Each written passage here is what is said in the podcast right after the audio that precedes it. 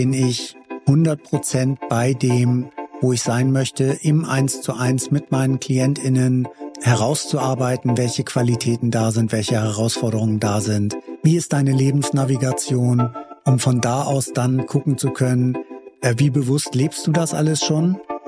Wie weit bist du schon auf deinem Weg von dem, was du an Möglichkeiten hast, um dann zu schauen, wie kann es weitergehen?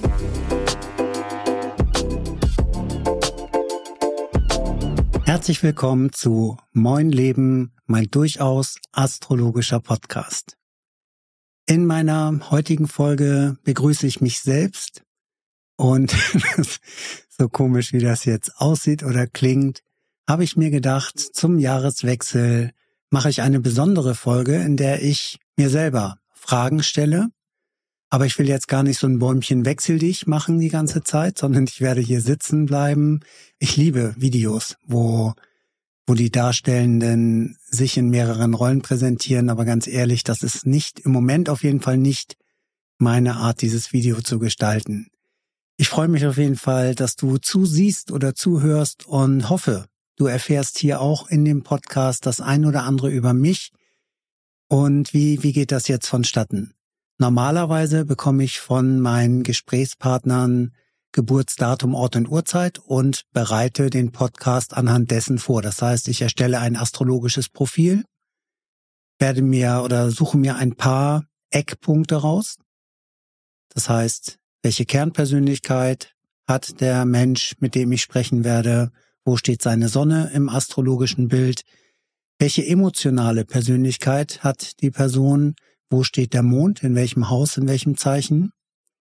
Was ist der Aszendent des Menschen, mit dem ich rede? Was ist der MC, der Medium Coeli? Das sind schon so vier Eckdaten, die du auch unter anderem in meinem Buch Dein Weg zum inneren Reichtum nachlesen kannst. Das habe ich dieses Jahr geschrieben oder jetzt fast schon letztes Jahr, also in 2023 ist das veröffentlicht worden und dreht sich genau um diese vier Punkte, weil das sind somit die wesentlichen Punkte, mit denen man ein astrologisches Profil erstellt oder beginnen kann oder sollte, aus meiner Erfahrung auf jeden Fall heraus. Und deshalb habe ich mich darauf konzentriert. Und in dieser Folge, die am Silvestertag 2023 ausgestrahlt wird, damit kann ich ja fast schon sagen, komm gut ins neue Jahr oder komm gut an im neuen Jahr je nachdem, wann du es hörst, ich gehe eher davon aus, dass du es vielleicht eher am Neujahrstag hörst, wenn du denn ein begeisterter Podcast-Fan bist. Ich leite immer aus dem astrologischen Profil meines jeweiligen Gastes Fragen ab. Und das habe ich jetzt dieses Mal so für mich gemacht. Das heißt, ich habe mich hingesetzt und habe sowohl das astrologische Profil als auch die Fragen so formuliert, objektiv, so objektiv es mir irgend möglich war, für eine mir nicht bekannte Person und habe dann anhand dessen einen Katalog aufgestellt, wie ich das normalerweise auch mit meinen Gästen mache. Ich werde jetzt nicht so ausführlich über den Lebensweg sprechen, wie ich das normalerweise mache, weil in Moin Leben geht es in erster Linie um meine Gäste, um ihren Lebensweg. Es geht auch um Astrologie. Deshalb ist es ja der durchaus astrologische Podcast. Und es geht ums Business. Das heißt also, wo arbeiten die Menschen, mit denen ich spreche? Wo haben sie gearbeitet? Und gerade wenn sie etwas Selbstständiges machen, was wäre ihr Weg dahin in die Selbstständigkeit?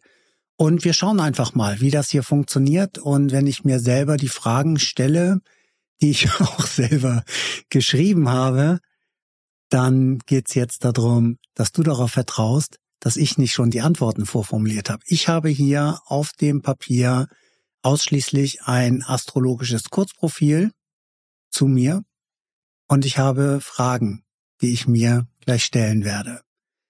Und ich habe das ja nicht direkt erst jetzt vor dem Termin ausgearbeitet, sondern bereits ein bis zwei Tage vorher. Und daher bin ich selber gespannt, was ich mir für Fragen stelle. Ich beginne mal mit dem astrologischen Kurzprofil. Für mich, für Armin Ballhorn, geboren am 8.12.1971 in Kiel. Die Geburtszeit sage ich dir nicht. Ich bin im Aszendenten Löwe geboren Und der Aszendent steht für den ersten Eindruck, den andere von mir gewinnen und auch für mein Spontanverhalten, wenn ich in eine neue Situation gerate oder eine neue Situation suche. Der Aszendent ist die aufsteigende Lebenssonne, also mit der Geburt markiert ein bestimmter Punkt im astrologischen Bild eine Achse, die stößt auf den Aszendenten oder der Punkt, wo die Achse den äußeren Kreis, den Tierkreis schneidet, daraus ergibt sich der Aszendent. Und man kann sich vorstellen, der Aszendent ist die aufsteigende Lebenssonne.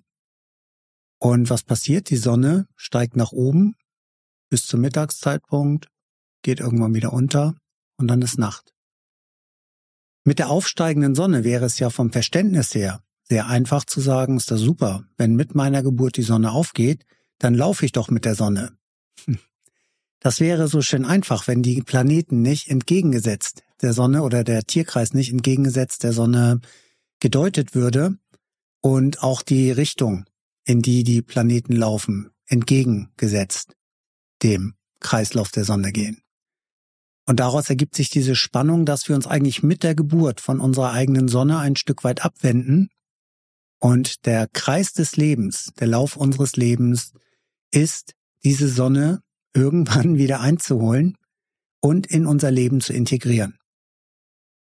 Also, ich bin im Aszendenten Löwe geboren. Und ich gehe jetzt mal in die Rolle des Interviewenden und lese mir das selber vor. Dein selbstbewusstes und charismatisches Auftreten spiegelt sich in deinem Spontanverhalten wider. Du hast eine natürliche Autorität und Präsenz, die Aufmerksamkeit auf sich zieht, gepaart mit einem Bedürfnis nach Anerkennung und Bestätigung.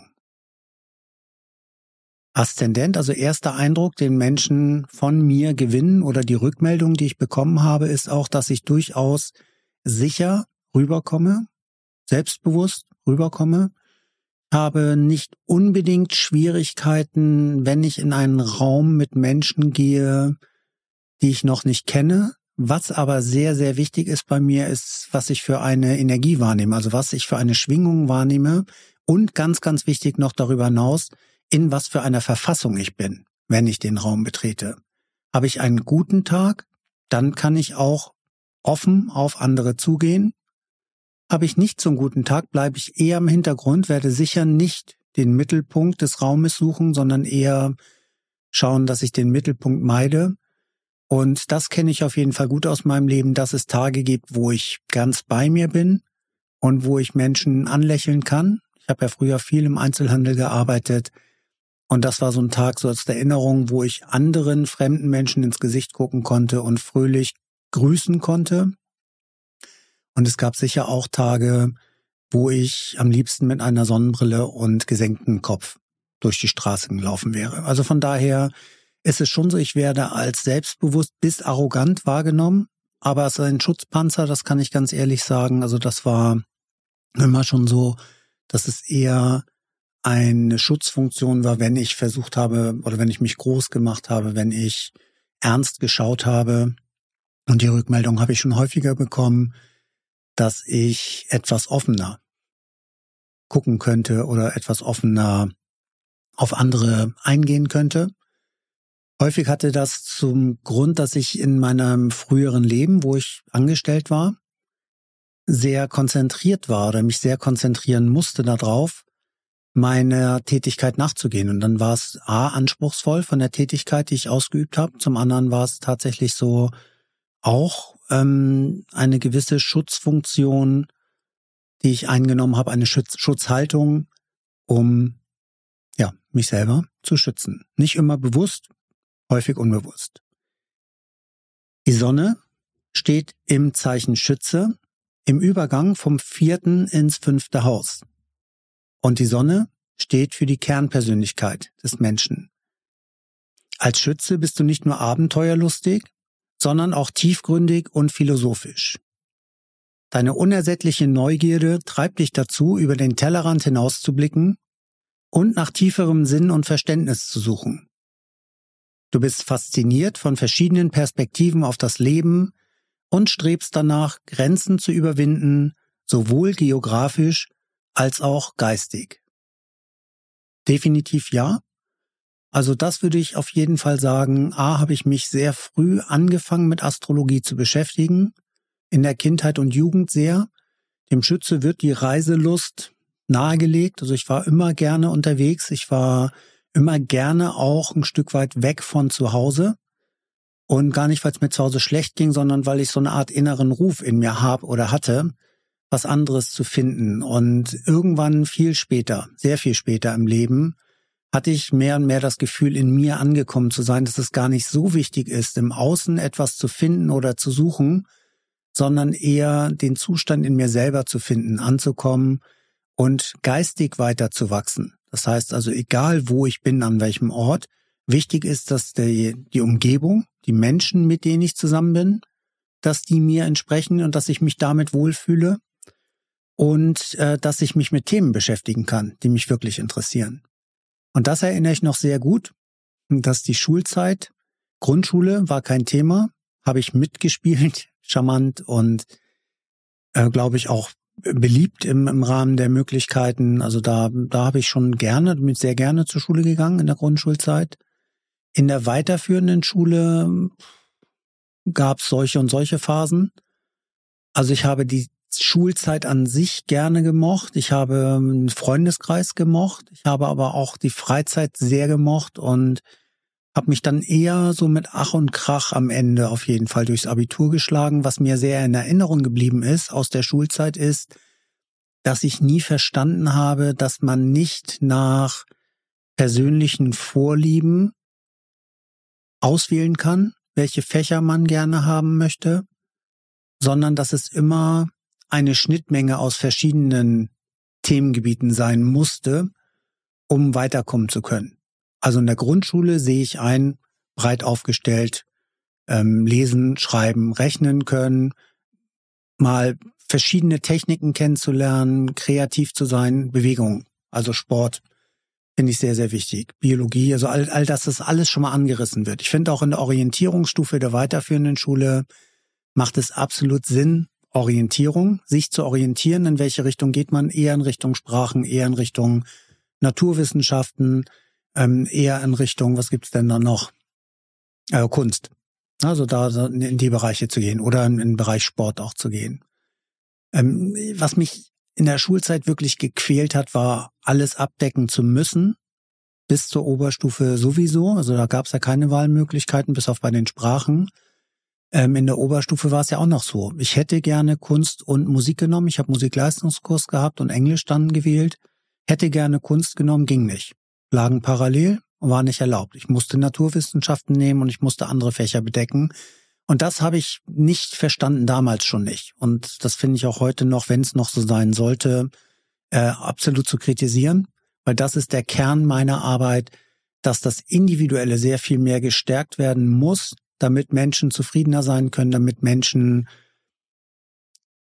mehr bei sich ankommen können, früh bei sich ankommen können, Erfolgserlebnisse haben und dadurch dann auch eine Entwicklung nehmen können, die unter gegebenen Umständen nur sehr, sehr schwer möglich ist, weil hier heißt es wirklich Kopf einziehen und mitmachen, äh, mitschwimmen mit dem Strom, ansonsten kann es schwierig werden. Also mit dem Schützen, mit meiner Kernpersönlichkeit schütze, suchender, sinnsuchender zu sein, Interesse an Philosophie zu haben, das heißt also ein Weltbild zu haben, sich selber ein Weltbild zu kreieren, damit kann ich mich sehr gut identifizieren.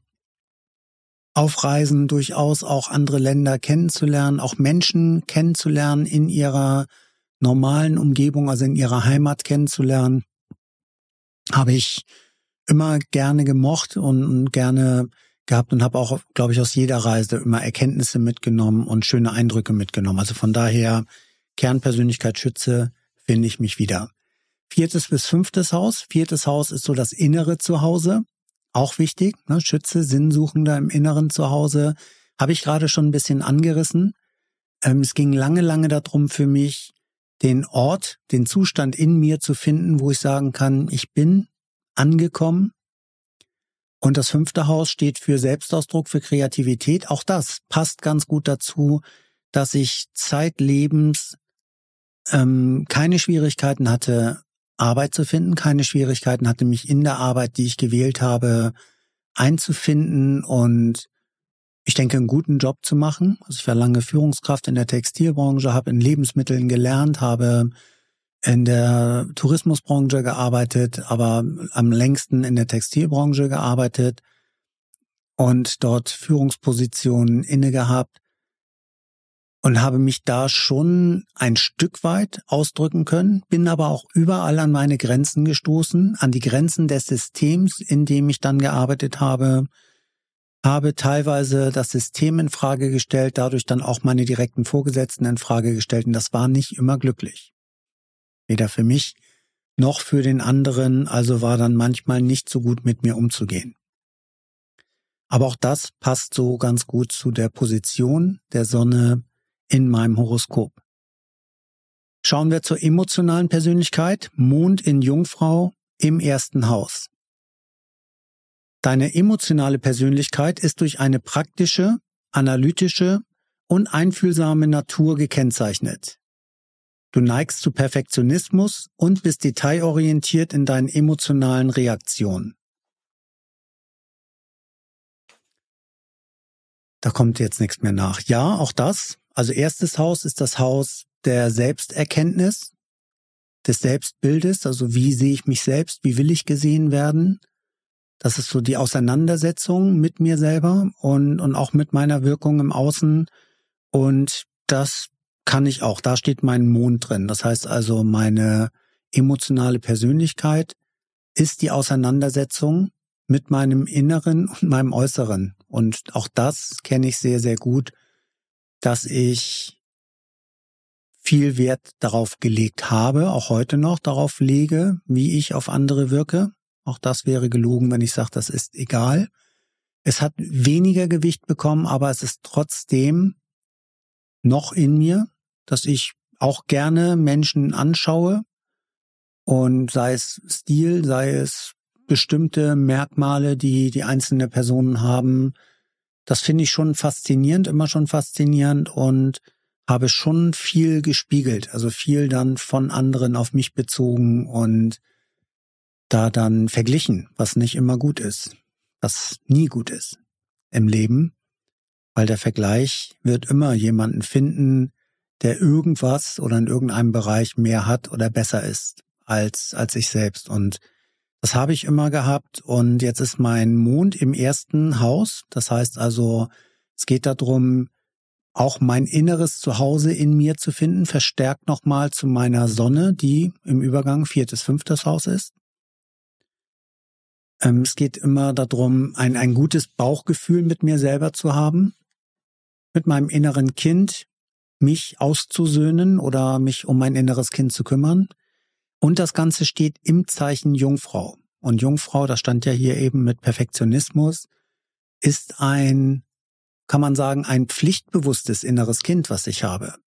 Das heißt, wenn ich eine Aufgabe habe oder eine Aufgabe bekomme, dann werde ich selten zur Ruhe finden, wenn ich nicht das Gefühl habe, ich habe das an Perfektion, an Perfektion grenzend die Aufgabe gemeistert oder abgeliefert. Und das kann ich auch sagen, ist nicht immer einfach, ist kein Spaziergang, hat aber auf der anderen Seite auch einen hohen Qualitätsanspruch an das, was ich abliefere.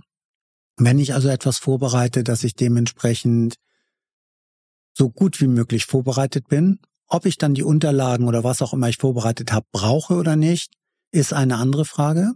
Aber wenn ich irgendwo mit nach draußen gehe, also gesehen werde, dann setze ich doch das Maximum daran oder das meistmögliche daran, dort gut abzuschneiden. Nächster Punkt ist der MC, der Medium Coeli. Das ist der höchste Stand der Sonne im Horoskop. Ich habe eben der Aszendent ist der ist die aufgehende Sonne. Also wenn man sich den Horizont vorstellt, die erste Begegnung der Sonne mit dem Tag deiner Geburt. Und die Sonne wandert weiter und irgendwann steht sie im Zenit, also im höchsten Stand des Tages, im Mittagszeitpunkt. An diesem Punkt hat die Sonne die meiste Strahlkraft, also am höchsten Punkt hat sie die größte Kraft und hat den weitesten Blick. Und in diesem Punkt ist dann auch das, was man sich selber vornimmt, also die Ziele, Lebensziele, die Ausrichtung auf sein Leben, je nachdem, wann man drauf guckt. Wenn ich jetzt aufs Geburtshoroskop gucke, das war die Grundlage hierfür, dann geht's um die Lebensziele. Wie zielstrebig ist die Person? Und da geht's dann drum. Der MC ist immer an einem festen Achspunkt, also öffnet das zehnte Haus, das Haus der Berufung und steht bei mir im Zeichen Stier. Was heißt das? Du zeigst eine konsequente, bodenständige und praktische Haltung in deinen beruflichen Bestrebungen. Du bist zuverlässig, verantwortungsbewusst und hartnäckig in deiner Arbeit mit einem starken Hang zur Stabilität und Sicherheit. Und da würde ich sagen, 100 Prozent, definitiv ja. Bodenständig, ne, also kein Luftikus im Sinne von Träumen. Das heißt, ich kann mich schon für Dinge begeistern und auch schnell begeistern lassen für Dinge.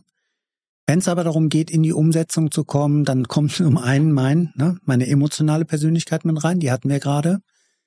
Das heißt also, mein Bauchgefühl muss passen, muss stimmen zu dem, was ich vorhabe. Und dann geht's ja darum, in dem, was ich tue, was wir hier gerade gehört haben, das Zeichen Stier steht für Bodenständigkeit, für Natürlichkeit, für Pragmatismus, also dementsprechend Lösungen zu finden, die umsetzbar sind. Und daher bin ich vielleicht auch, was die Technik angeht, nicht immer so einer der Early Adapters, also einer von denen, die als aller allererstes irgendwas Neues angehen oder wenn eine neue App rauskommt, sofort mich anmelden. Und, und als damals das iPhone rauskam, war ich sicher nicht der Erste, der das gemacht hat. Als Apple insgesamt größer wurde, war ich nicht der erste Apple-User. Aber ähm, wenn ich mich dann mit einem System angefreundet habe, dann nutze ich das auch bestmöglich für meine Zwecke. Also dann will ich auch wissen, wie das funktioniert und wie ich das für mich anwenden kann. Was ist der größte Knackpunkt in meinem Horoskop? Oder in deinem Horoskop? Amen. Das Gleichgewicht zwischen deinem Bedürfnis nach Anerkennung und der Fähigkeit, auch anderen Raum zu geben und ihre Leistungen anzuerkennen, stellt eine Herausforderung für dich dar. Als ich das so geschrieben habe oder jetzt schon noch mal beim drüberfliegen gelesen habe, musste ich zum einen ein bisschen schlucken, zum anderen ja, ist das nicht, also anderen die Anerkennung geben für ihre Leistungen war früher vielleicht schwieriger als als heute. Also heute würde ich sagen, kann ich sehr sehr gut nicht nur gönnen, sondern mich ernsthaft freuen, wenn eins unserer Kinder, wenn meine Frau, ein Freund, ein Kollege auf der Arbeit also wenn irgendwer erfolgreich war, dann konnte ich mich da schon drüber freuen. Wichtig ist eher, wie bin ich damit nach Hause gegangen? Also es ist eher so die Frage dahinter, dass ich mich für andere freue und denen auch ernsthaft sagen kann, hast du super gemacht, hast du klasse gemacht und herzlichen Glückwunsch. Also von hier tatsächlich sagen zu können, herzlichen Glückwunsch. Das ist eine Sache. Das andere ist ja, wie ich dann danach für mich ausgewertet habe, ob ich genug getan habe, um in eine ähnliche Richtung zu gehen. Also das war eher immer die Frage, aber auch da würde ich sagen, hat sich inzwischen vieles getan. Das ist der größte Knackpunkt auf der einen Seite. Was ist das größte Talent auf der anderen Seite? Dein größtes Talent liegt in deiner Fähigkeit, andere durch deinen Optimismus, deine Energie und deine inspirierende Natur zu motivieren. Jo. Das ist das, was ich im Rahmen von Herzkanal mache, Herzkanal Lebenswege, meine Navigation, meine Lebensnavigation, mein Lebenskompass, das heißt also meine Potenzialanalyse anhand des Geburtshoroskops, mein Jahreskompass, das Horoskop von Geburtstag zu Geburtstag, das Hier und Jetzt Horoskop. Also ich gebe Menschen Anleitungen, wie sie sich selber besser verstehen können. Ich helfe ihnen, ihre Persönlichkeit in dieser Form und noch viel tiefer kennenzulernen, zu verstehen und die Qualität, die in ihnen liegt, nach draußen zu tragen. Aber bevor ich es nach draußen tragen kann, ist es ja erstmal wichtig, es in mir zu verankern. Welche Talente habe ich? Welche Herausforderungen gibt das Leben mir mit auf den Weg auf dieser Runde? Und wenn ich das herausgefunden habe, dann kann ich meine Schritte planen. Und das tun zu dürfen, das kann ich sagen, da bin ich definitiv angekommen bei allem, was du bis jetzt schon über mich gehört hast, in der Rolle, in der Position, des astrologischen Coaches, des Potenzialcoaches bin ich 100 Prozent bei dem, wo ich sein möchte, im Eins zu Eins mit meinen KlientInnen herauszuarbeiten, welche Qualitäten da sind, welche Herausforderungen da sind Und in einer dieser Rubriken. Es macht immer Sinn, am Anfang erstmal eine Potenzialanalyse zu machen, also auf, von Grund auf zu wissen, wie ist deine Lebensnavigation, um von da aus dann gucken zu können, äh, wie bewusst lebst du das alles schon? Wie weit bist du schon auf deinem Weg von dem, was du an Möglichkeiten hast, um dann zu schauen, wie kann es weitergehen? Und das mache ich zum Beispiel im Rahmen von Erfolgreich du selbst sein, sechs Monate, wo wir uns einmal im Monat sehr, sehr intensiv und dann fortlaufend mit dir beschäftigen, mit deinen astrologischen Chancen und Challenges. Jetzt kommen wir zu den Fragen, die ich aus dem astrologischen Bild abgeleitet habe. Und ich beginne, ich habe das so in Rubriken aufgeteilt, mit beruflicher Hintergrund und Selbstverständnis. Wie beeinflusst dein Aszendent in Löwe deine Art, dich selbst zu präsentieren und auf neue Situationen zu reagieren? Da bin ich vorhin schon beim Profil eingegangen drauf. Hängt sehr von der Tagesform ab auf der einen Seite oder hing von der Tagesform ab auf der einen Seite. Heute ist es noch bei offenen Meetings, also wenn wir zu Netzwerkevents oder ähm, Veranstaltungen gehen, zu Kongressen oder irgendwas, auch da ist es schon so, was ist da für ein Vibe in dem Ganzen? Also kann ich da gut reingehen? Wie sind die Leute da, wenn sie aus dem gleichen Themenspektrum kommen wie ich, fällt es sehr leicht ins Gespräch zu kommen. Wenn es ein sehr gemischter Rahmen ist, muss ich mich schon ein bisschen einschwingen.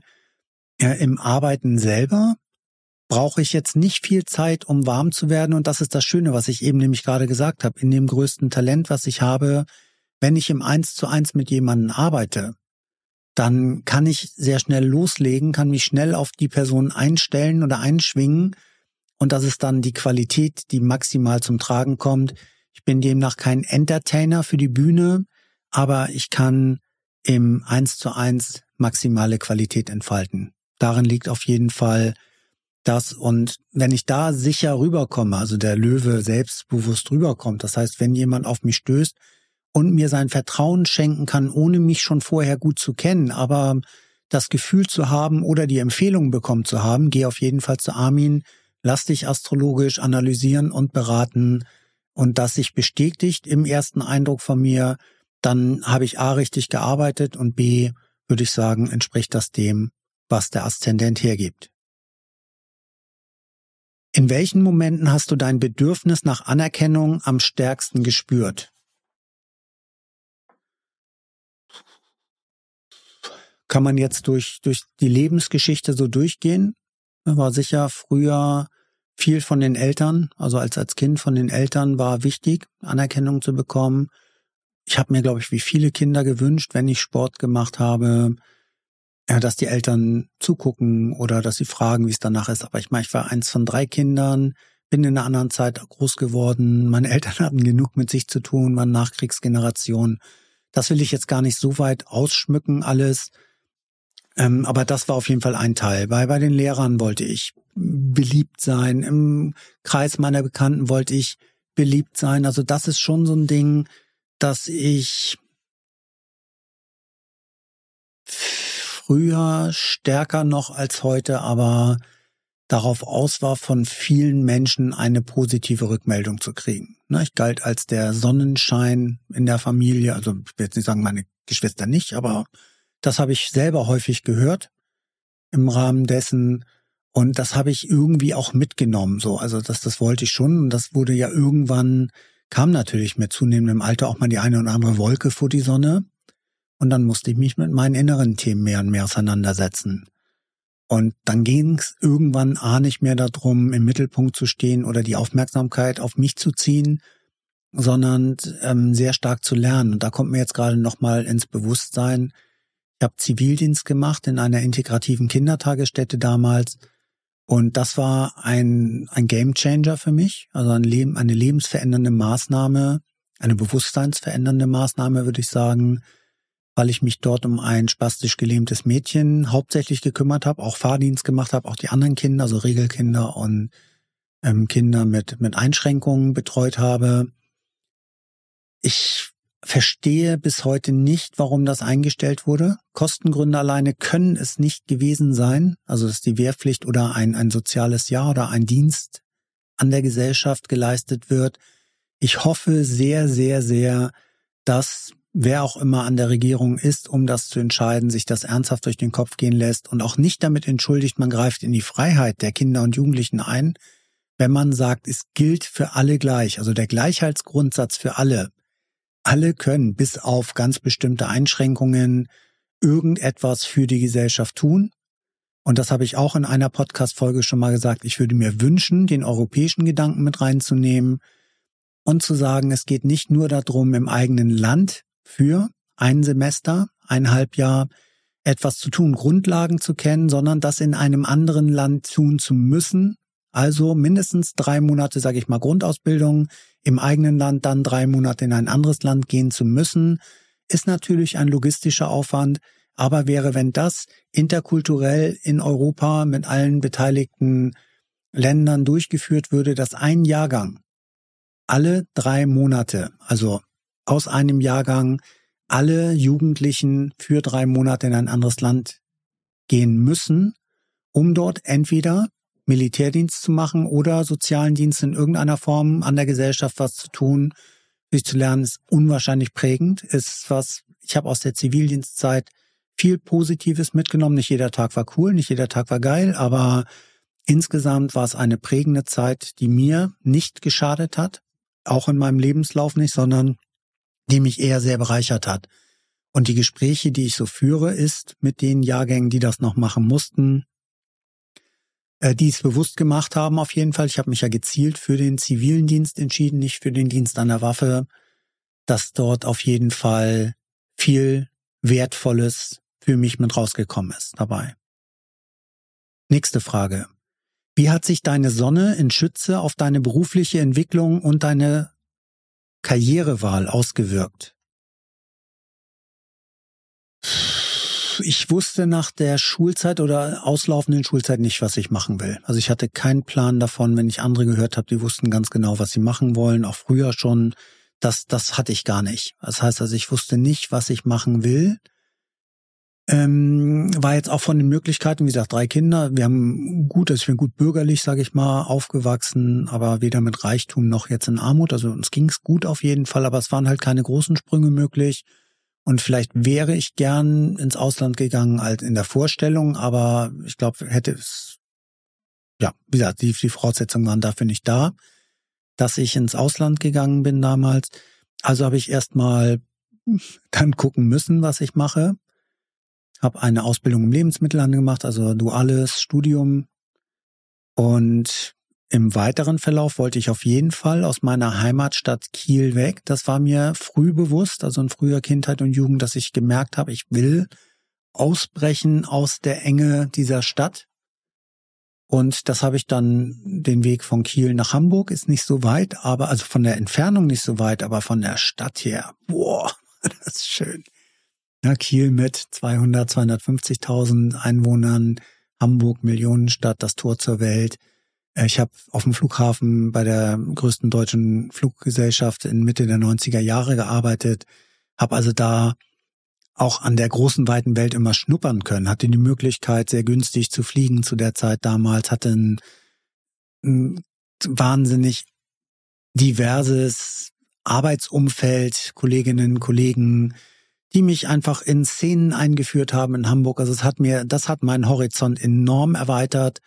Und mein weiterer Weg hat mich dann über eine Consulting-Firma, die in Luxemburg saß, da war ein Missverständnis bei mir, eine Anzeige, dass ich dachte, es geht um eine Position im Ausland, aber bin dann von Hamburg nach Bielefeld gegangen, ähm, von Bielefeld dann ins Ruhrgebiet, also Essen, Dortmund, dann nach Düsseldorf, also hab in einer Textilfirma ein Trainee-Programm gemacht. Da haben Alexandra und ich uns kennengelernt in der Zeit. Da haben wir in einer anderen Podcast-Folge drüber gesprochen. Vor 26 Jahren mittlerweile haben wir uns kennen und lieben gelernt. Und ähm, sie ist dann damals zurück nach Köln gegangen von Bielefeld. Ich bin nach Essen gegangen. Genau, habe damals bei H&M angefangen als Filialassistent, bin dann Store Manager geworden in Düsseldorf in der ersten Young Fashion Filiale nach dem neuen Konzept, was es damals gab, äh, Divided war es, glaube ich. Und habe dann bin nach Amerika zum Recruiting für H&M. Also das war eine, eine coole Zeit. H&M hat mir unwahrscheinlich viel Gutes getan. Ich bin 98, habe ich dort angefangen, war bis 2007 war ich äh, Store Manager bei H&M in verschiedenen Städten. Wie gesagt, habe Recruiting 2000 mitgemacht für die ersten Filialen in Amerika, nachdem die erste eröffnet war. Habe äh, Mitarbeitende aus Amerika in Deutschland betreut. Also es war eine, eine Firma, die jungen Menschen viele Chancen gegeben hat zu wachsen, intern unwahrscheinlich viel für Aus- und Fortbildung getan hat. Und das hat mir sehr gut getan. Also das, diese Firma war sehr beweglich und das hat meiner geistigen Mobilität sehr gut getan. Äh, bis es auch da, ich habe es eingangs gesagt, irgendwann für mich an Grenzen kam, wo meine Mobilität eingeschränkt war. Mittlerweile war ich dann Familienvater und wir waren verheiratet und ich war nicht mehr äh, bedingungslos bundesweit einsetzbar, auch nicht gewillt umzuziehen, weil wir gesagt haben, wir haben jetzt unseren Lebensmittelpunkt für die Familie. Und das war mir dann schon immer wichtig zu sagen, also eine gewisse Mobilität zu behalten, aber zu wissen, es gibt auch einen Anlaufpunkt, eine Anlaufstelle. Und dann waren Reisen im Rahmen der Familie das, was ich gemacht habe. Oder ich war halt gerne unterwegs. Ich war dann irgendwann auch Regionalleiter. Ich bin von H&M zu Esprit gegangen. Da war ich auch viele Jahre erst Store Manager, dann Regional Manager. Also ich habe in jeder Firma sehr viel mitnehmen können an Erfahrungen, an Internationalität. Bei Esprit war es sehr viel weltoffener, also internationaler, als ich es bei H&M kennengelernt habe. Da war es ja doch sehr äh, länderspezifisch in der täglichen Arbeit, aber bei Esprit war es so, ich war in Düsseldorf Store Manager im Zentralstore, wo, wo alles aus der Zentrale in Ratingen dann immer vorbeikam und dadurch habe ich viel Kontakt zu Menschen gehabt, die aus aller Welt kamen und das hat mich auch sehr angeregt und fasziniert und von daher habe ich das, was meine Sonne im Schützen ausmacht, überall gut mit einbringen können, gern mich auf Englisch mit anderen zu unterhalten, Gastgeber zu sein, aber auch viel zu erfahren, wie es in anderen Ländern oder Regionen aussieht und läuft. Nächste Frage. Welche Herausforderungen hast du in deiner Karriere erlebt und wie hast du sie gemeistert? Habe ich schon angeregt gerade. Also bei mir war es so irgendwann ein Punkt, entweder wenn es direkt im Miteinander mit Vorgesetzten dazu kam, dass ich nicht aufsehen konnte, dass ich nicht das Gefühl hatte, ich kann von dieser Person persönlich, zwischenmenschlich noch etwas lernen oder wenn es da schon schwierig war, dann war es ganz, ganz schwer für mich, mich einzulassen auf die Person. Oder aber wenn ich selber gemerkt habe, ich bin in einem Wachstumsschritt oder in einer Veränderung, also ich, ich habe mich irgendwann auch festgelaufen, dass es dann an der Zeit war, die Firma zu wechseln. Und das war's. Ähm, das habe ich schon immer gemerkt und ich hatte relativ früh zwar den Wunsch, mich selbstständig zu machen, äh, da habe ich auch in anderen Folgen bestimmt schon drüber gesprochen oder häufiger mal. Alexandra hat sich auch ein bisschen aus der Not heraus, aber Anfang der 2000er selbstständig gemacht, nach der Geburt oder um die Geburt unseres äh, Sohnes herum und also demnach sehr früh damit gestartet, hat sich parallel was sehr schön solides und stabiles aufgebaut und der Sohn ist 2001 geboren, also bei mir ging es 2015 dann in die Kündigung aus dem Anstellungsverhältnis und in die Gründung von Herzkanal gemeinsam. Demnach hat es seine Zeit gebraucht, bis ich den Mut gefasst habe oder so überladen war, so kann man es auch sagen, dass ich tatsächlich die Schnauze voll hatte davon, in einem System arbeiten zu müssen, was immer enger geworden ist, also im Handel, was die Freude der Entfaltung sehr eingeschränkt. Auf jeden Fall habe ich es so empfunden. Ich will jetzt auch gar nicht sagen, dass das von außen alles so war, aber ich habe es so empfunden und habe dann selber die Reißleine gezogen im Frühjahr 2015 und dann haben wir im Herbst 2015 die Firma Herzkanal gegründet. Ich hatte den Businessplan und alles vorher schon geschrieben, zumindest für den Ursprung. Dann habe ich erstmal ein eigenes Geschäft eröffnet, also ein, eine Boutique aufgemacht und im Jahr 2018 sind Alexandra mit ihrer Praxis, die sie ja dann schon 17 Jahre hatte, äh, in Herzkanal übergeführt. Also seit Anfang 2018 führen wir Herzkanal als eine Firma gemeinsam und haben den Mittelpunkt darauf, uns um die Persönlichkeit und das Bewusstsein unserer KlientInnen zu kümmern. So, kommen wir zum nächsten Block. Das ist persönliche Entwicklung und Einflüsse als Überschrift für die nächsten Fragen. Wie hat deine direkte und ehrliche Art aus dem Schützezeichen deine persönlichen Beziehungen beeinflusst? Ähm, ich glaube, ich wirke recht spontan oder kann, wenn was kommt, dass ich dann schnell Antworten gebe. Es ist nicht immer gut, weil ich häufig auch was Unbedachtes sage oder gesagt habe. Das kann schon mal so aussehen, als würde ich anderen über den Mund fahren. Also das ist nicht unbedingt immer von Vorteil. Auf der anderen Seite ist es, glaube ich, dass ich im Geist schnell genug bin, auch Dinge erfassen und verstehen zu können. Und das hilft dann durchaus auch sehr, das, was ich verstehe, auch anderen vermitteln zu können. Und das ist so eine Mittlerfunktion, die ich durchaus habe, dass ich Dinge transformativ übersetzen kann, dass andere das auch verstehen können. Nächste Frage. Welche Rolle spielt Perfektionismus in deinem Leben und wie gehst du damit um, speziell mit dem Bezug auf deinen Mond in Jungfrau?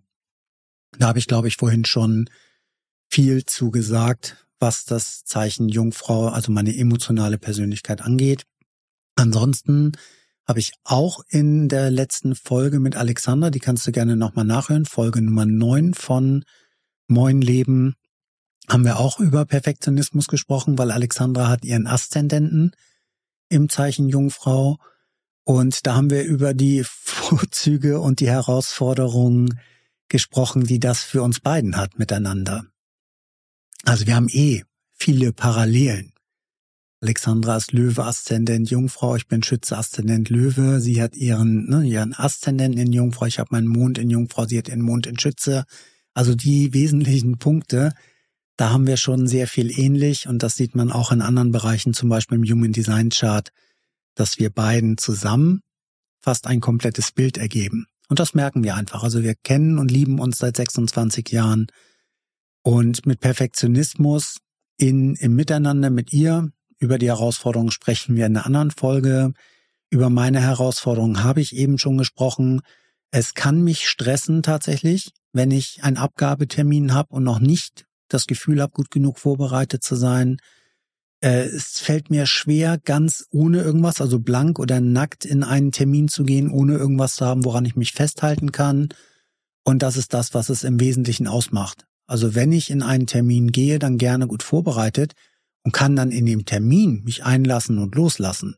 Aber es ist gut für mich zu wissen, notfalls habe ich was in der Hinterhand, falls mir nichts einfällt, was ich auf den Tisch legen kann und womit ich dann arbeiten kann. Nächste Frage. Wie haben deine Erfahrungen und Reisen deinen Blick auf die Welt und deine persönliche Philosophie geformt? Ich war überwiegend in Europa unterwegs, also in skandinavischen Ländern, in England, in Frankreich, Südfrankreich, Spanien, Portugal, Italien. Also da schon einiges gesehen Amerika war ich zweimal. Er war immer ein Sehnsuchtsland, Sehnsuchtsort von mir. Und habe ich beim ersten Mal 86 waren wir im Rahmen einer Orchesterreise in Amerika mit Familie, also mit Eltern und Geschwistern und dem ganzen Orchester. Das heißt, da war ich 15 Jahre alt und habe es teilweise bedrohlich, weil riesig groß und doch auch faszinierend wahrgenommen. Dann war ich Anfang 2000 im Rahmen von H&M von vom Recruiting in Syracuse, also in Nordamerika oder in der Nähe von New York. Wir sind in New York angekommen und das war einfach cool. Da war ich dann ja 2000 war ich 29 und habe dann das ganz anders wahrnehmen können, also sehr viel freier und sehr viel bewusster wahrnehmen können und dann das Syracuse, kleiner Ort, aber sehr cooler Ort und das war einfach war eine mega Erfahrung für mich. Äh, die anderen Reisen, die ich hier gemacht habe in, in Europa, war auch zu sehen, wie schön das ist. Das Wasser hat mich immer fasziniert, das kann ich sagen. Also die, die Ruhe und das Gefühl, ich bin am Wasser geboren und fühle mich überall, wo Wasser ist, fühle ich mich wohl. Ich muss gar nicht im Wasser sein, auch nicht auf dem Wasser sein, aber am Wasser. Das, das ist schon sehr, sehr wichtig für mich und das ist was für mich ein wesentlicher Faktor. Jetzt wohnen wir in Köln, da fließt da rein durch. Also Wasser gibt's hier schon. Ähm, ist aber nicht Hamburg zum Beispiel einfach so von, von der Emotion her, ne, was ich für eine emotionale Verbindung habe zu, zu der Stadt oder die von der Region her eher meiner Herkunft entspricht. Aber wir haben unseren Lebensmittelpunkt hier. Und das ist etwas, was ja auch sehr viel wichtiger ist zu sagen. Das heißt, für die Familie, für die Kinder einen Ort zu haben, den sie selber Heimat nennen können. Und das ist wichtiger, emotional da Fuß zu fassen, wo die Kinder ihre Wurzeln schlagen ähm, und zu wissen, ich könnte ja jederzeit zum Besuchen zumindest nach Hamburg. Aber auch da ist es wieder, die, die Stadt in Deutschland hat mich gereizt, aber was mich ähm, eher wärmere Gefilde angesprochen haben. Ich habe eben gesagt, ne, ich war so auch dann Portugal, Spanien, wären eher die Regionen, wo ich mir vielleicht vorstellen könnte, mehr Zeit zu verbringen in der Zukunft. Also spielt auf jeden Fall eine wichtige Rolle, eine große Rolle für mich, die Erfahrungen mit Reisen, Orte zu sehen, aber dann gar nicht so sehr Dinge zu sehen. Also mir geht's nicht darum, Sightseeing zu machen, mir geht's eher darum, ein schönes Gefühl irgendwo zu haben, an einem Ort zu chillen, also in Ruhe anzukommen und dort eine schöne Zeit zu haben, gut zu essen und ansonsten zu relaxen. Nächste Frage. Welche Menschen haben einen signifikanten Einfluss auf dich gehabt und was hast du von ihnen gelernt? Da kann ich auch ganz sicher sagen, Alexandra hat den größten Einfluss auf mein Leben gehabt, also meine Frau, die wir jetzt seit über 23 Jahren verheiratet sind, seit 26 Jahren kennen wir uns. Und darüber haben wir auch in einer anderen Folge gesprochen, darüber reden wir beinahe jeden Tag, wenn wir zusammen sind. Und das glauben uns viele nicht. Aber es ist tatsächlich so, dass wir sehr, sehr dankbar, sehr achtsam mit dem umgehen, was wir aneinander haben, was wir gemeinsam erschaffen haben. Und das ist auch die Kraft, die wir beiden ziehen können daraus, warum wir so viel erreicht haben mit Herzkanal, warum wir heute so vielen Menschen helfen können, weil wir die Kraft ineinander finden, ineinander haben, dass wir uns nicht mehr aneinander abarbeiten, sondern einander unterstützen, ist sie die prägendste Figur definitiv in meinem Leben. Andere werde ich jetzt namentlich nicht nennen aus meinem Leben, aber es gibt natürlich äh, Freunde oder es, es gibt auch aus meiner beruflichen Zeit gibt es Menschen, die eine Zeit meines Lebens, also eine gewisse Zeit meines Lebens, mir geholfen haben zu sagen, wie würde XY sich jetzt entscheiden. Aber auch da habe ich mal in einer Folge drüber gesprochen. Ich bin mir nicht sicher, ob mir das heute wirklich weiterhilft, in meinem verzerrten Bild von vor 10 Jahren, 15 Jahren, 20 Jahren, wie damals jemand gewesen ist, in meiner Erinnerung, in der verklärten Erinnerung und in meiner heutigen Entwicklung und in seiner oder ihrer heutigen Entwicklung, ob das immer noch übereinander passt. Also von daher ist es sehr gut zu wissen, wer ich selber bin, zu wissen, was ich kann und wenn ich mich mit jemandem abstimme oder abgleiche, dann ist das meine Frau, dann ist das Alexandra. Nächste Rubrik der Fragen ist Berufs- und Lebensweg.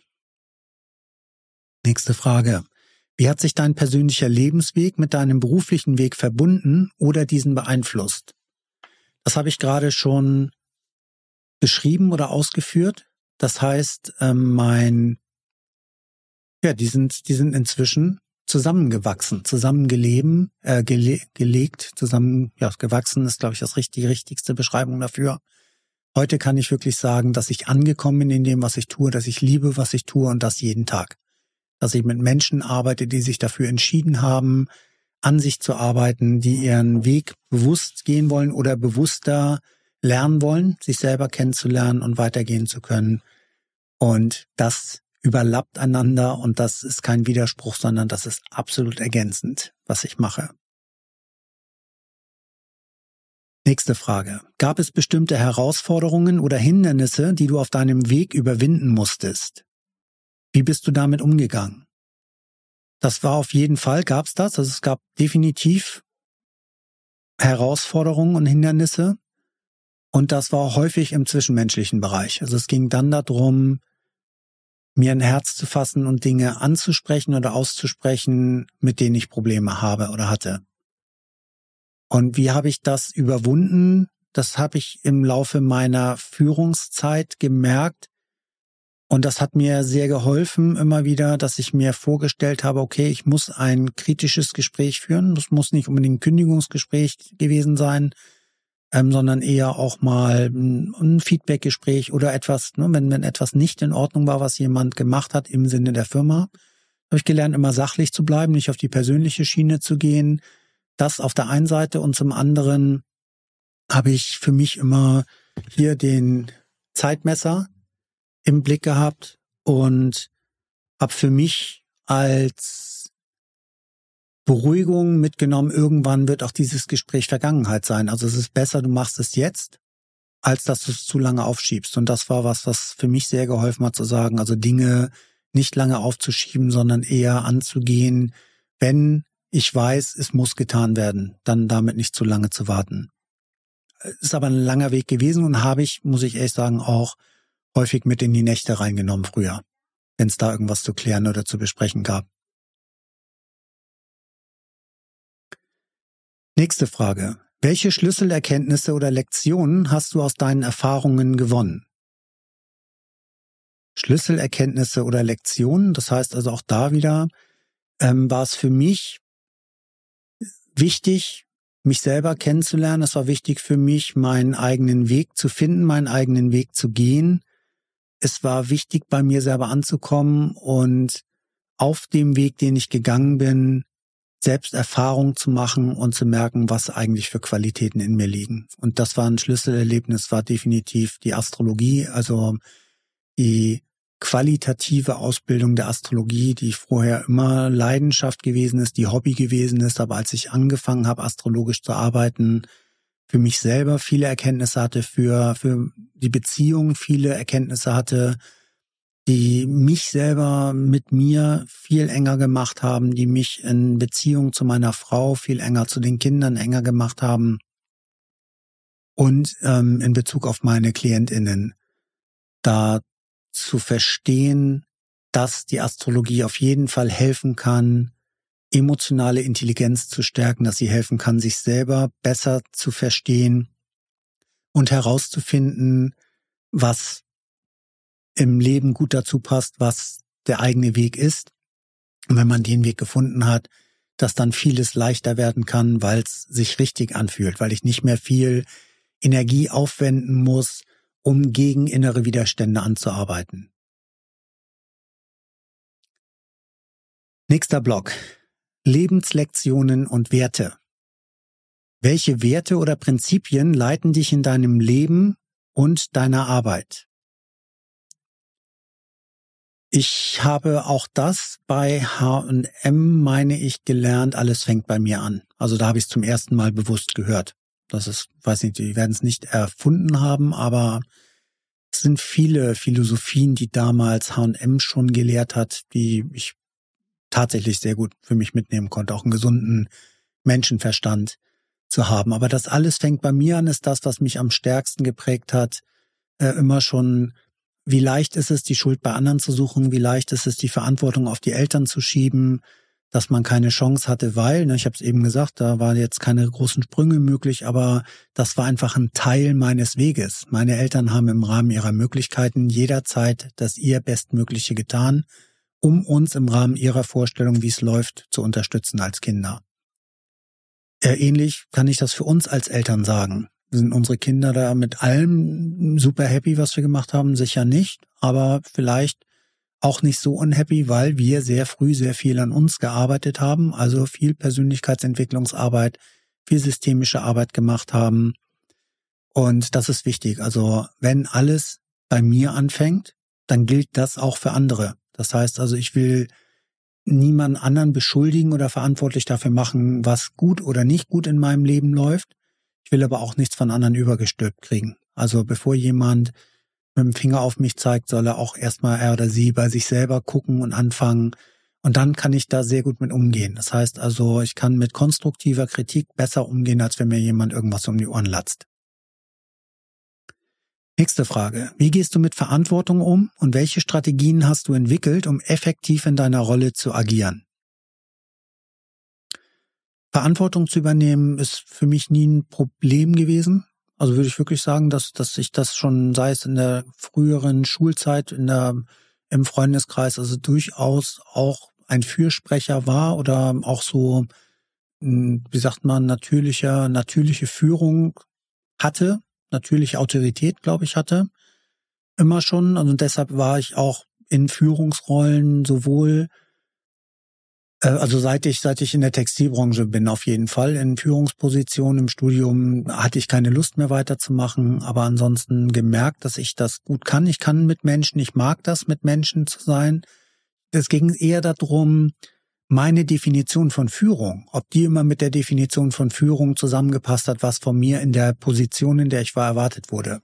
Und das war der Entwicklungsschritt, den ich eben auch schon beschrieben habe, herauszufinden, was ich will, oder was ich kann, was ich am besten kann, hat viele, viele Jahre meines Lebens gebraucht. Natürlich ist es Erfahrung, auf die ich heute zurückgreifen kann, die ich nicht missen möchte.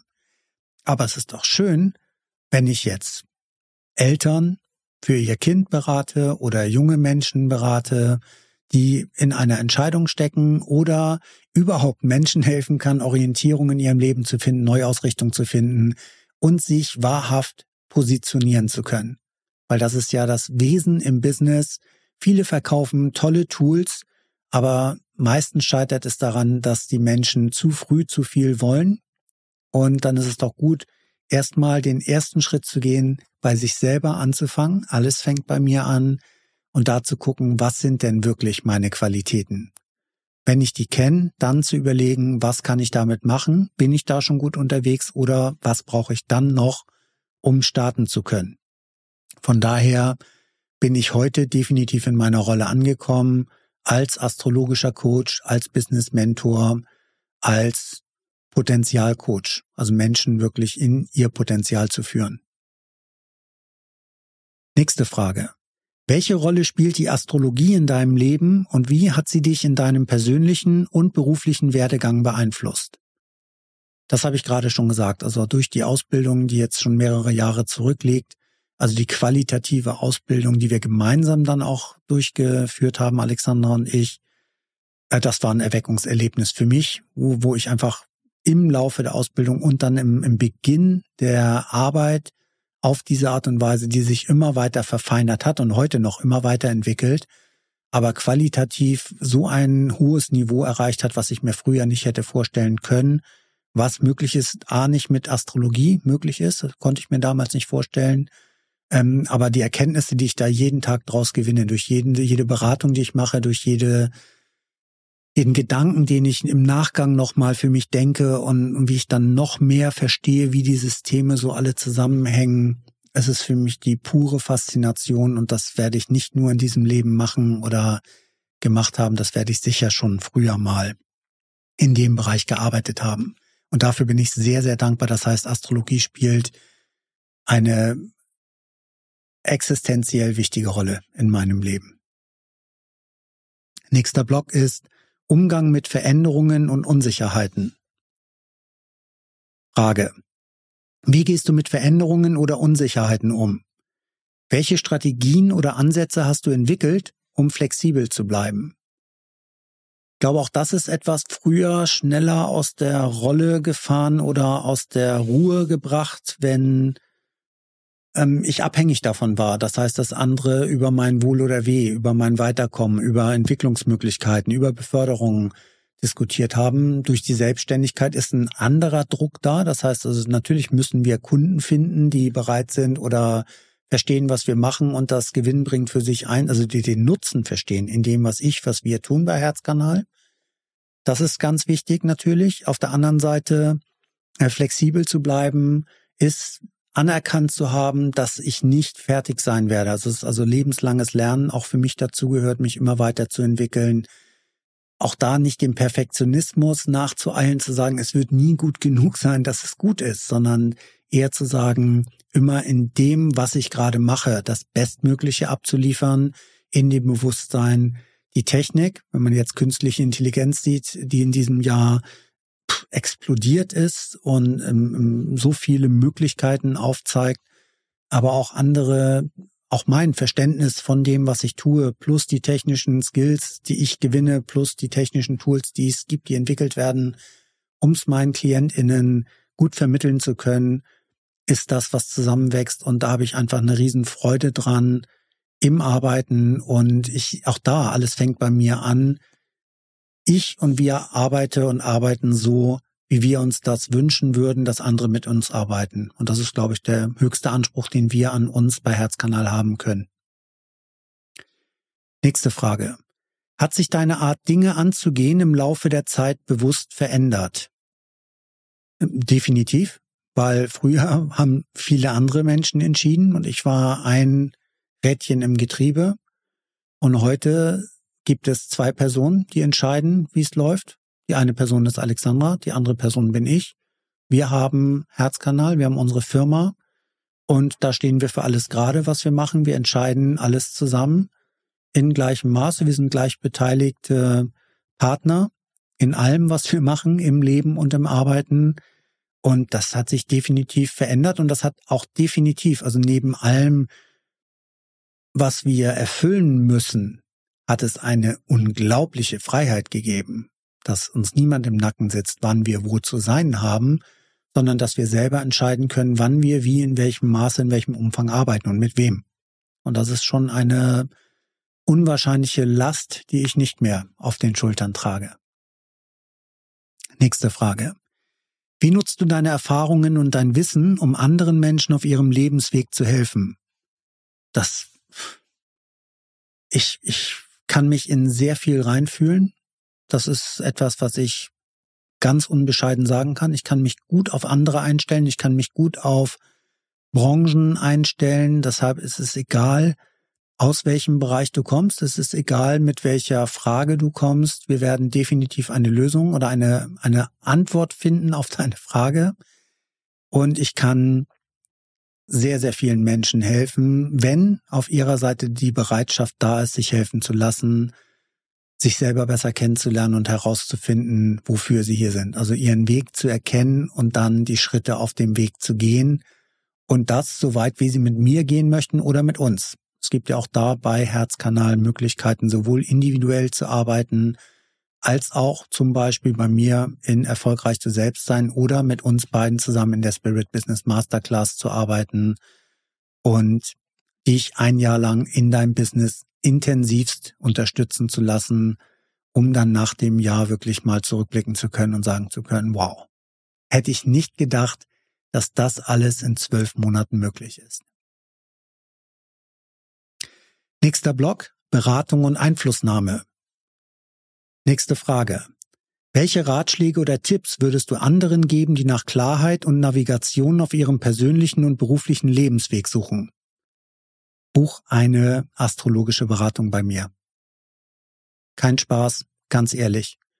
Wenn dich irgendwas anspricht, wenn es für dich darum geht, Klarheit und Navigation in deinem Leben zu finden, dann komm auf mich zu und schau, ob du eine Lebenskompass-Potenzialanalyse anhand deines Geburtshoroskops machen möchtest oder dir erstellen lassen möchtest von mir, ob du wissen willst, was im aktuellen Lebensjahr von Geburtstag zu Geburtstag da ist oder im Hier und Jetzt, also ein ganz aktuelles Jetzt-Horoskop zu machen, um dann zu schauen, was ist jetzt im Moment zu entscheiden und was wäre jetzt der richtige Schritt.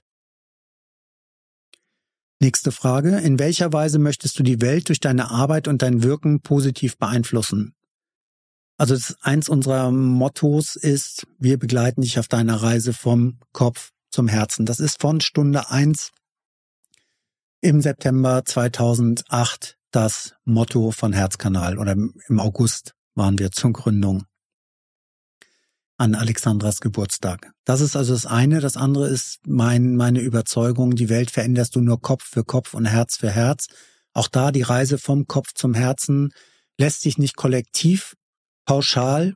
Es gibt keine pauschal Angebote, die, die vielen Menschen gleichzeitig wirklich helfen können. Also man muss die Menschen einzeln erreichen, und wir können alle nur individuell und einzeln arbeiten an uns, weil es geht immer in unserem Leben in erster Linie um uns selber.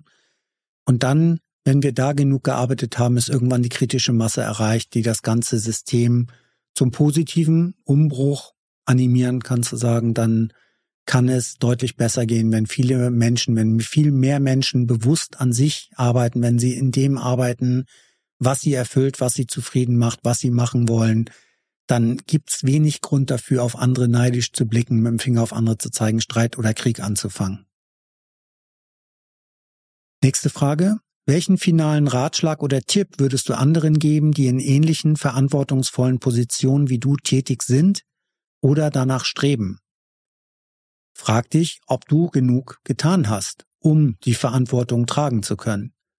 Und dafür ist die Frage, bist du die richtige Person zur richtigen Zeit am richtigen Ort und tust du die richtigen Sachen? Wenn du dir die Fragen beantworten kannst und bei allem sagen kannst, jawohl, bin ich, dann wirst du dir diese Frage gar nicht stellen. Also dann brauchst du keinen Ratschlag, weil dann kannst du aus dem Vollen schöpfen. Wenn es aber zu einer der Fragen irgendwie noch Fragezeichen gibt, dann wäre die Frage zwei Schritte zurück. Was würdest du tun oder welchen Ratschlag oder welchen Tipp würdest du anderen geben, die nach Klarheit und Navigation auf ihrem persönlichen und beruflichen Lebensweg suchen? Buche eine astrologische Beratung bei mir. Nächster und letzter Block, wir haben es gleich geschafft. Perspektiven und Visionen. Wie blickst du auf die Gegenwart und die Zukunft? Ganz ehrlich, mit gemischten Gefühlen? Ähm, wir arbeiten jeden Tag daran. Also ich bin zuversichtlich, dass unwahrscheinlich viel möglich ist. Ich finde es schade, dass viel Schwarz-Weiß-Malerei betrieben wird. Corona war in fast allen Podcast-Folgen irgendwie ein Thema, was die Menschen, mit denen ich gesprochen habe, geprägt hat, auch in den letzten Jahren. Ähm, da haben wir gemerkt, das gibt kein sowohl als auch, es gibt ein entweder oder. Da sind verschiedene Überzeugungen aufeinandergeprallt. Es gab keinen Konsens, also es gab keine Konsensfähigkeit, sondern das eine wurde nur wissenschaftlich begründet und Wissenschaft kann immer nur so weit gucken, wie sie weiß. Ne, also Wissen schaffen dementsprechend nur das, was nachgewiesen ist und alles, was nicht wissenschaftlich nachgewiesen ist, gibt es nicht. Und das ist etwas, da verweigere ich mich tatsächlich sehr gegen. Ähm, aus meiner, ob das jetzt Schütze ist oder nicht, aber eine Grundüberzeugung einfach dadurch haben wir schon viel zu viel erlebt in der Arbeit, gerade in den Seminaren, die wir geben, dass Dinge, die kann man anderen fast nicht in Worten beschreiben, die dort passieren oder passiert sind. Und das werde ich jetzt hier auch nicht näher ausführen, aber ja, es ist wichtig, dass wir eine Schulmedizin haben. Es ist wichtig, dass wir Wissenschaften haben, dass also geforscht wird und nach Lösungen gesucht wird, wie die Menschheit auf verschiedenen Gebieten entlastet wird. Wenn, das ist ein ganz wichtiger Punkt, nicht wirtschaftliche Interessen diese Forschung antreiben. Also wenn es nicht in erster Linie darum geht, zu melken, abzumelken dabei. Das ist das, also wenn, wenn das alles, was an Technik, auch KI, also künstliche Intelligenz im Moment, dafür genutzt wird, Menschen zu unterstützen in ihrer individuellen Entwicklung, definitiv jawohl, bin ich dabei. Wenn es dazu dienen soll, Daten abzugreifen, also Datenkraken zu installieren, um Menschen zu manipulieren oder Menschen mit dem zu konfrontieren, was sie irgendwann mal eingegeben haben, ähm, dadurch dann Repressalien zu befürchten haben. Das heißt, wenn dadurch Kontrolle ausgeübt wird, Katastrophe, geht gar nicht. Und das ist das, wo man in anderen Ländern, auch hier bei uns im Land ja mehr und mehr merkt, einfach, wohin geht die Reise, da bin ich ein bisschen skeptisch, ob das aufzuhalten ist, dass angstgetriebene Politik gemacht wird oder Angst genutzt wird, um Politik zu machen und gar nicht so sehr die Zuversicht und die Individualität, die Qualität in jedem Einzelnen liegt, gesehen wird und gefördert wird. Und das würde ich mir sehr viel wünschen. Kriegen wir das hin? Ich weiß es nicht. Arbeiten wir trotzdem weiter daran, Menschen bewusster zu machen, definitiv. Jeden Tag und jede Sekunde tun wir das. Also von daher habe ich vorhin schon ein bisschen was gesagt, so wie ich mir zum Beispiel den sozialen Dienst, den jede Jahrgangsstufe leisten muss, für eineinhalb Jahr, also ein Semester oder eineinhalb Jahr, zu sagen, Grundausbildung in dem, wofür sie sich entschieden haben, im eigenen Land plus drei Monate in einem anderen Land und das zeitgleich. Das heißt also, alle Kinder und Jugendlichen eines Jahrgangs werden in Europa anderes sehen, vielleicht Familien kennenlernen, vielleicht in Gemeinschaftsunterkünften sein, was auch immer. Äh, auf jeden Fall was Sinnvolles tun, nicht nur die Zeit absitzen, wie ja auch viele im Zivildienst oder Bundeswehr sich den Hintern breit gesessen haben. Sehr schade, dass die Energien nicht genutzt wurden. Auf der anderen Seite ist es auch da. Ich bin jetzt kein Fan der Bundeswehr, ich sehe es aber trotzdem als notwendig an. Und Menschen, die bei der Bundeswehr waren, die sich sogar verpflichtet haben danach, haben da, ähnlich wie ich aus meinem Zivildienst viel mitnehmen konnte, Freundschaften fürs Leben geschlossen haben, viel für sich mitnehmen können aus der Struktur der Truppe und aus dem, was sie für sich wirklich an Qualitäten, an, an Grenzen überwunden haben, auch da mentale Grenzen oder physische Grenzen. Ich glaube, das kann dem Zusammenhalt in Deutschland und in Europa nur gut tun, wenn so etwas wieder eingeführt wird. Also das wäre etwas, was ich schon als einen wesentlichen Faktor dafür sehe. Und na, wenn da jetzt jemand sagt mit Zwang oder Pflicht, ich glaube, es ist einfach ein, ein, eine Grundpflicht, eine Grundpflicht, etwas zu tun, um danach dann ein anderes Verständnis dafür aufbauen zu können. Und so wird da eher ein Schuh draus für mich. Letzte Frage. Was wünschst du dir für die Gesellschaft? Was ist aus deiner Sicht die notwendige Veränderung oder Transformation, damit es tatsächlich besser werden kann, als es aktuell ist? Geht für mich ein Stück weit in die Frage davor mit ein, also wie ich in die Gegenwart oder auf die Gegenwart und Zukunft blicke. Ähm, ich habe dazu gerade was gesagt, was so einmal das Individuelle angeht, also die individuelle Förderung, das wünsche ich mir, dass es viel, viel mehr investiert wird in die Frühförderung, also von, von Kindern und Jugendlichen, dass da ganz früh reingegangen wird, dass Erfahrungswissenschaften wie Astrologie nicht an die Seite gestellt werden, sondern unterstützend zu Hilfe genommen werden, um zu verstehen, was habe ich für ein Juwel zu Hause sitzen und egal, es gibt kein besseres, kein schlechteres Zeichen als das andere, egal wann, wo du geboren worden bist, du hast Qualitäten in dir. Ich habe gestern oder vorgestern einen Post gesehen über eine Philosophie, dass jeder Mensch ein Supertalent in sich hat. Also und das jetzt nicht auf die Show, die Fernsehshow bezogen, sondern jeder Mensch in einem Bereich zum, zum obersten Prozent der Welt gehören kann. Den Gedanken finde ich einfach schön. Was auch in dem Post stand, halt nur die wenigsten wissen das oder werden es Zeit ihres Lebens erfahren. Und das ist es genau, worum es geht.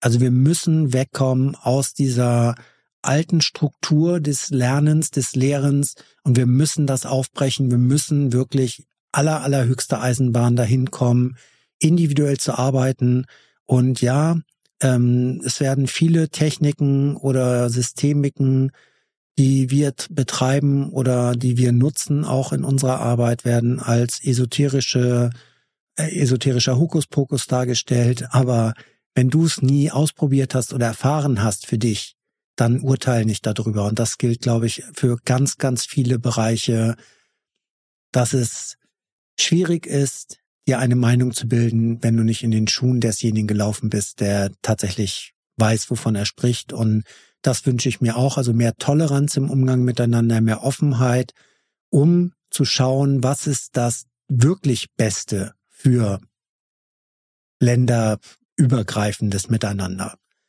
Weil es darf kein Nationaldenken geben, es muss ein globales Denken geben, mindestens ein kontinentales Denken geben, also dass da die Grenzen, die ja zum Glück offen sind, für die meisten Menschen innerhalb Europas noch, dass da einfach auch der meiste Nutzen draus gezogen wird und nicht so sehr drauf rumgeritten wird, was alles für, für Sorgen oder für Bedrohungen auf uns zukommen, sondern eher gucken, dass wir eine eigene Identität schaffen, die aus vielen selbstbewussten Individuen besteht.